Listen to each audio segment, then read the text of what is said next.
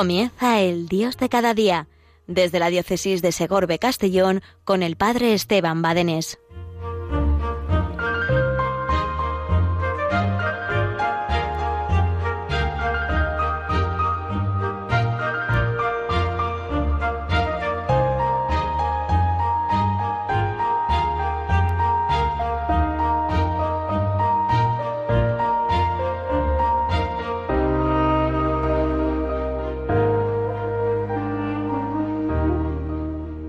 Buenos días, Marta, que se incorpora a Radio María. Buenos días, Mónica. Buenos días a cuantos hacéis posible esta radio de la Virgen. Buenos días a tantos voluntarios.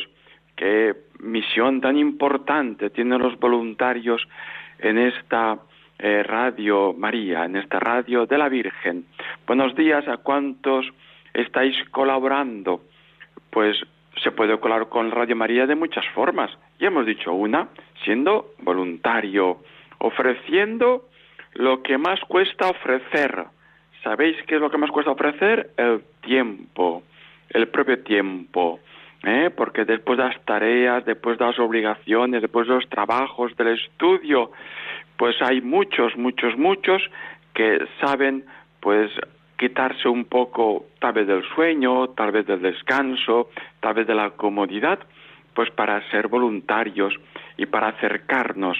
Radio María desde tantos y tantos y tantos eh, puntos distintos y dispares de la geografía española para acercarnos tantas voces en los laudes, en las vísperas, en la misa, en el Dios de cada día, bueno, en tantos y en el rosario, por supuesto, que no se nos olvide, tan importante la oración del rosario que la Virgen nos ha pedido en esa festividad que celebramos hace poco de Lourdes y también dentro de unos mesecitos en Fátima. La Virgen nos invita a acercarnos a vivir en el Señor. Ella nos lleva a Jesús a Jesús por María. ¿eh? Y, y cuantos pues también participáis y colaboráis con Radio María, con los oyentes, por supuesto. Ser oyentes de Radio María es una forma muy importante de participar, porque si nadie hay a ese lado de la radio, ¿para qué haber alguien a este lado de la radio? claro, normal. Pero también también una colaboración importante es la económica, por supuesto. Los gastos, pues ya nos dicen desde la dirección que son inmensos, inmensos, pero vale la pena aportar de nuestro pecunio un poco. ¿eh? Y además, no solamente colaborando en el mantenimiento de Radio María en España, sino siendo misioneros, una forma importante de ser misioneros es también colaborando con Radio María porque ayudas a la evangelización de grandes e inmensas zonas donde no llega el sacerdote. Radio María está llegando y tú, con tu aportación económica, lo estás haciendo posible. Pero por supuesto, también otra forma muy, muy, muy, muy, muy importante de colaborar con Radio María es la ofrenda de la vida. Enfermos misioneros, enfermos oferentes por la evangelización, enfermos que ofrecen y se ofrecen por Radio María, por su extensión a tantas zonas. Y esas zonas tan eh, distintas y dispares y lejanas, donde, como decíamos, pues a veces tarda mucho en llegar un sacerdote, Radio María la voz de Radio María llega y evangeliza, y evangeliza.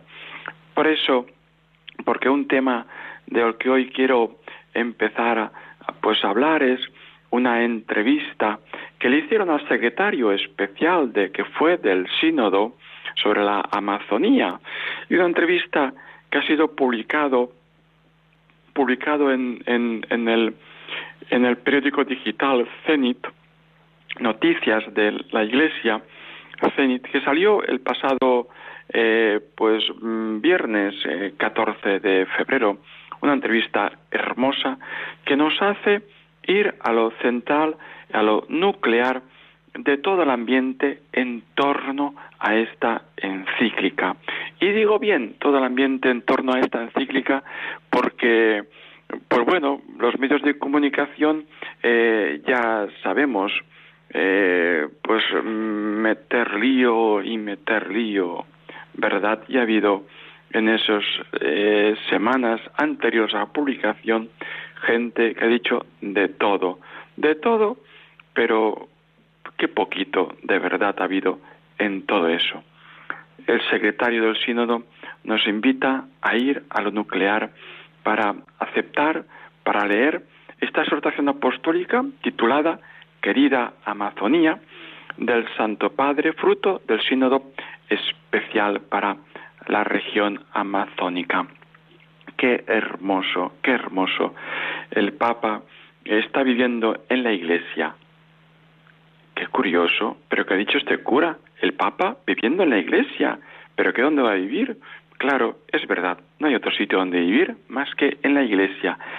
Pero en la tradición apostólica, eclesial de la iglesia, desde Jesús, los apóstoles, los primeros sucesores de los apóstoles, los continuadores de la sucesión apostólica, hasta eh, los actuales obispos y desde esa sucesión apostólica, desde Pedro, los siguientes eh, papas, hasta Juan XXIII, hasta eh, Pablo VI hasta Juan Pablo I, hasta Juan Pablo II, hasta Benedicto y hasta Francisco.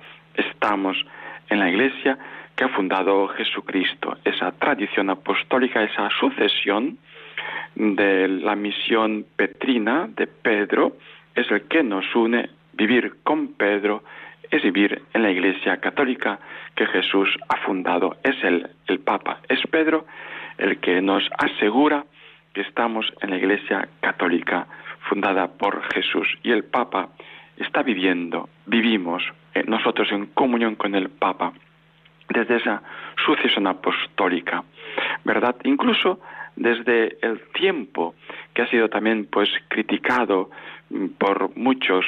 Bien, pues el tiempo de la publicación es el tiempo lógico y normal es verdad que esta exhortación apostólica ha nacido por voluntad del Papa en un tiempo, pues no sé si decir récord, ¿verdad? Entre eh, el tiempo que dista del sínodo hasta la publicación. O sea que, pues maravilloso, maravilloso. Se publicó el 27 de diciembre, bueno, mejor dicho, no se publicó, sino se entregó, se concluyó el 27 de diciembre, pero luego hay unos momentos posteriores para releer, para preparar, para traducirlo a los diferentes idiomas y ahora recientemente pues ha sido publicada esta exhortación apostólica. Esa exhortación apostólica que nos invita a buscar eh, como las consecuencias del amor, del amor un vuelco en la manera común de pensar sobre la relación entre la riqueza y la pobreza, entre el desarrollo y la protección, entre las raíces culturales y la apertura al otro.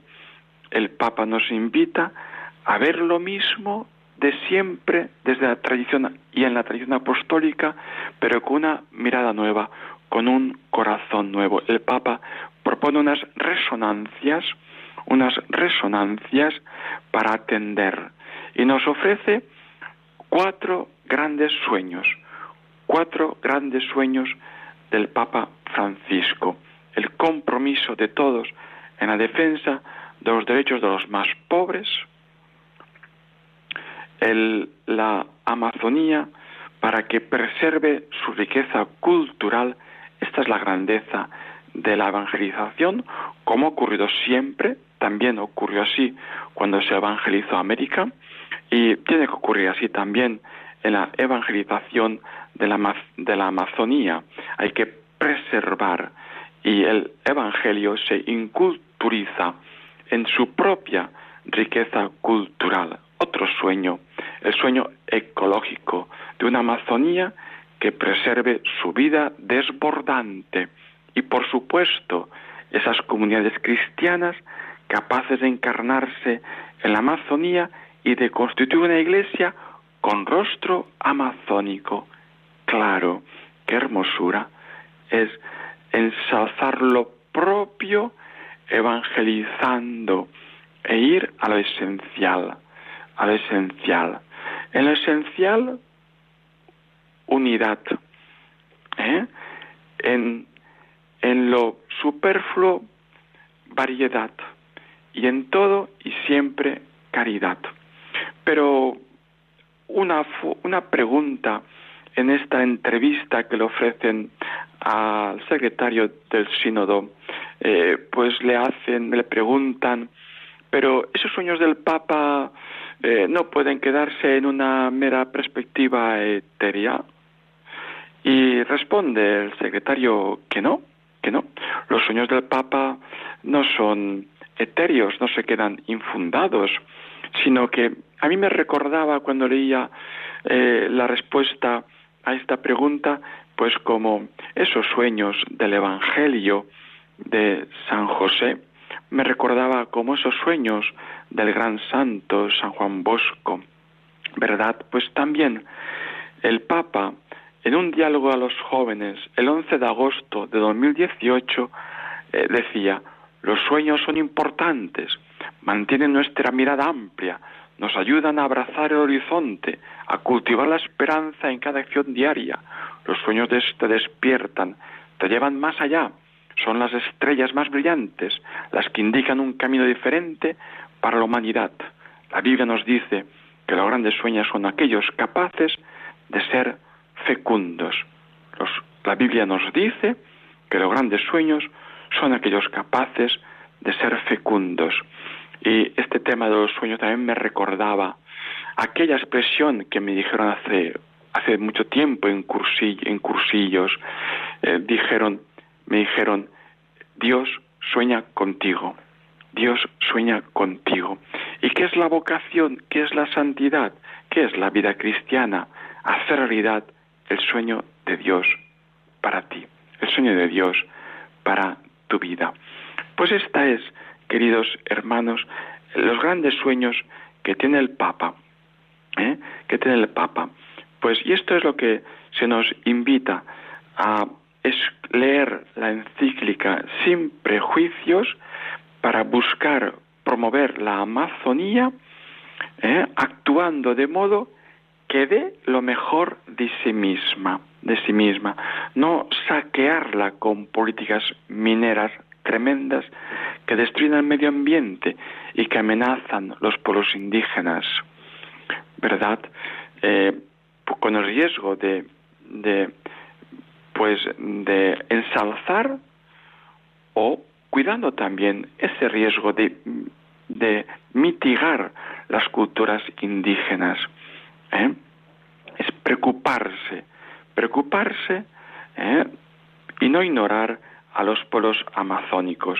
Desde esa combinación, de, digamos, de puntos extremos, eso es cosa del Espíritu Santo. Por tanto, el Papa nos invita a ponernos a tiro del Espíritu Santo, diría yo, a ponernos a tiro del Espíritu Santo para que estemos a la escucha y cuidemos con una delicadeza inmensa, inmensa esa escucha y esa entrega desde el Espíritu Santo para saber combinar, como decía, esos dos puntos extremos, identidad y diálogo, identidad y evangelización.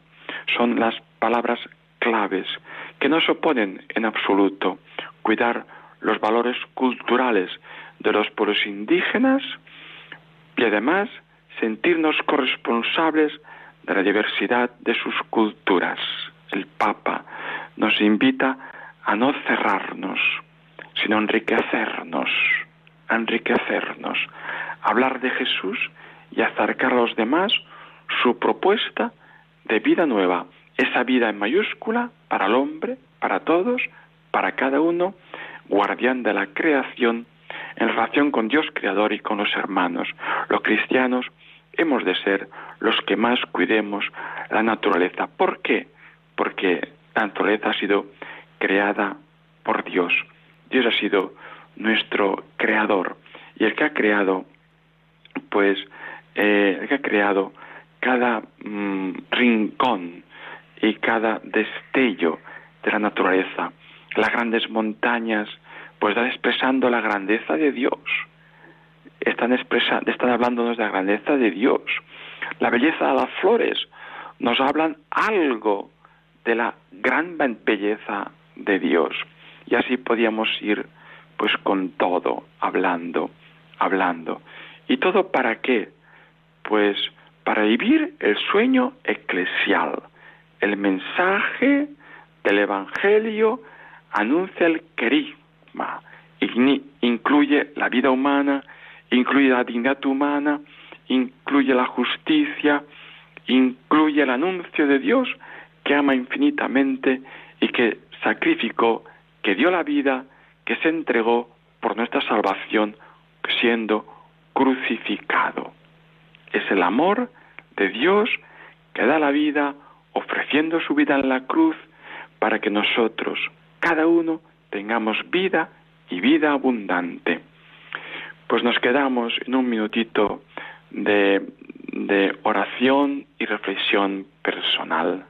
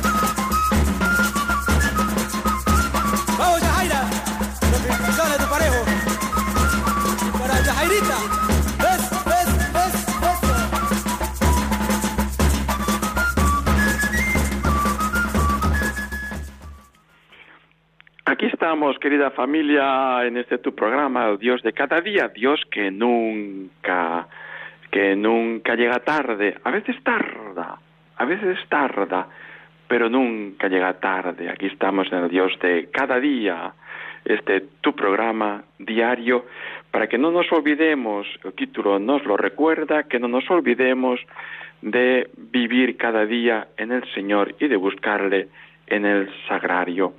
Pues así, desde esta exhortación apostólica sobre la Amazonía, donde el Papa ha vuelto a reafirmar la íntima unión del sacerdocio con el celibato, porque no es una ley exterior, porque no es una ley impositiva, sino que es el, el amor entregado a Jesucristo. Y es que el amor cautiva y el amor está diciendo, soy capaz de cautivar todo tu corazón para mí. Ese es el amor de Jesús a cada uno de los sacerdotes. Te quiero todo y solo para mí, con amor de exclusividad. Es lo que hace, es la llamada del Señor a un joven para ser sacerdote. ¿Quiere ser todo y solo mío? y desde esa pureza de corazón viene la entrega, viene la entrega. Por tanto, por tanto, le, le preguntaron una vez a la madre, a Santa Teresa de Calcuta, le preguntaron, madre, ¿hay crisis de sacerdotes? Y respondió, no, hay crisis de santos, de santos sacerdotes, de santos religiosos, de santas religiosas. De este mundo para convertirse necesita que vivamos de verdad esa exclusividad del corazón solo para el Señor. También desde los lugares de abundancia de vocaciones a los lugares de más escasez de vocaciones, pero que son volcanes de vida nueva, de abundancia y fecunda vocación. Bendito sea Dios. Eh, la escasez de sacerdotes eh, solamente nos dice, cuidadito por lo que voy a decir, mucha atención, la escasez de sacerdotes solamente nos dice y nos habla de la escasez de nacimientos. Porque si no nacen niños, no pueden haber sacerdotes. Pues vamos a pedírselo al Señor que nos conceda, que nos conceda santos hijos que quieran entregarse al Señor. Y desde esta reflexión en voz alta de la Amazonía, pues quisiera solamente decir dos palabritas, dos palabritas de una sobre una entrevista recientemente también publicada el pasado viernes 14 al presidente de la agrupación de cofradías de Málaga, la más antigua de España, esta agrupación de cofradías de, de Málaga, que tiene más miembros que la suma de todos los clubes de fútbol de Andalucía. Así es, según lo dice él, claro, yo no lo he comprobado. Y, resalto esta, esta entrevista publicada, como decía, en el Cenit, pues para invitarnos, ya que la próxima semana estamos ya en miércoles de ceniza, y para presentar pues ese, ese foco de vida espiritual, de vida cristiana, como son las cofradías de la Semana Santa que como dice este eh, presidente de la agrupación de cofradías, pues no podemos desde ese desde esa cita histórica, desde esa cita histórica y desde esa cita anual como la Semana Santa, las cofradías tienen un impacto que trasciende lo meramente eclesial y va mucho más allá, porque son celebraciones con proyección internacional, son celebraciones mm, de caridad, son celebraciones de cultura, son celebraciones de divulgación. Y esa cofradías también es es un impulso y una proyección de patrimonio artístico y cultural.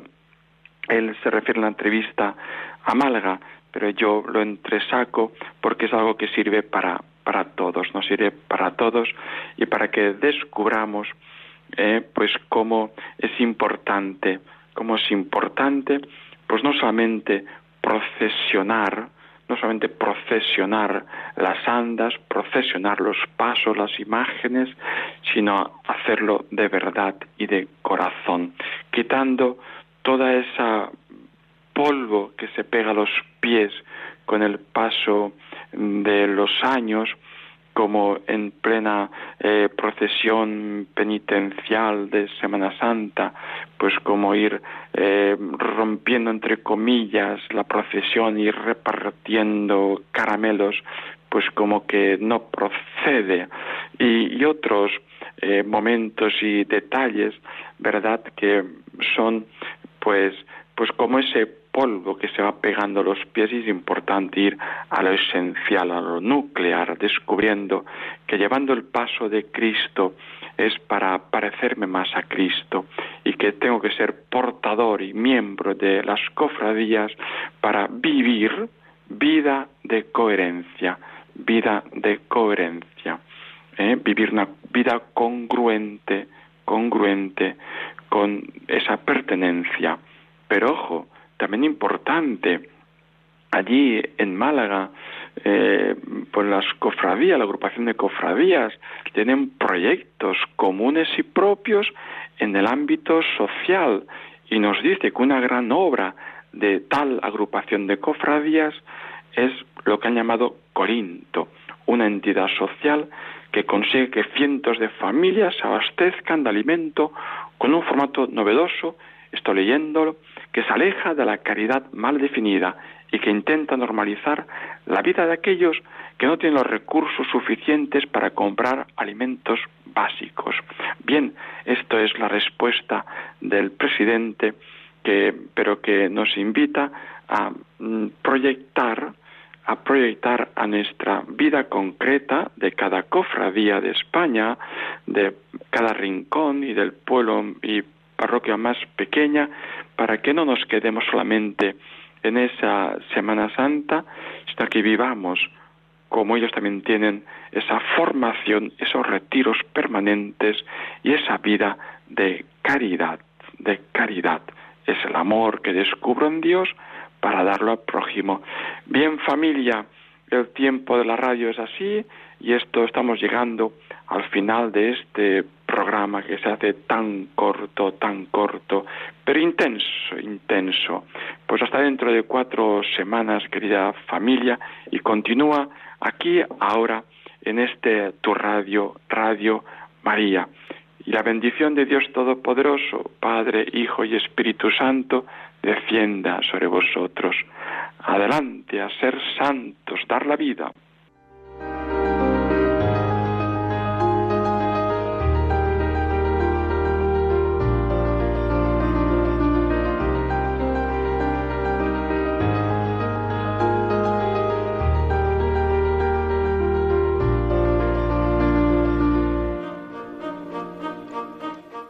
Finaliza el Dios de cada día desde la diócesis de Segorbe Castellón con el padre Esteban Badenés.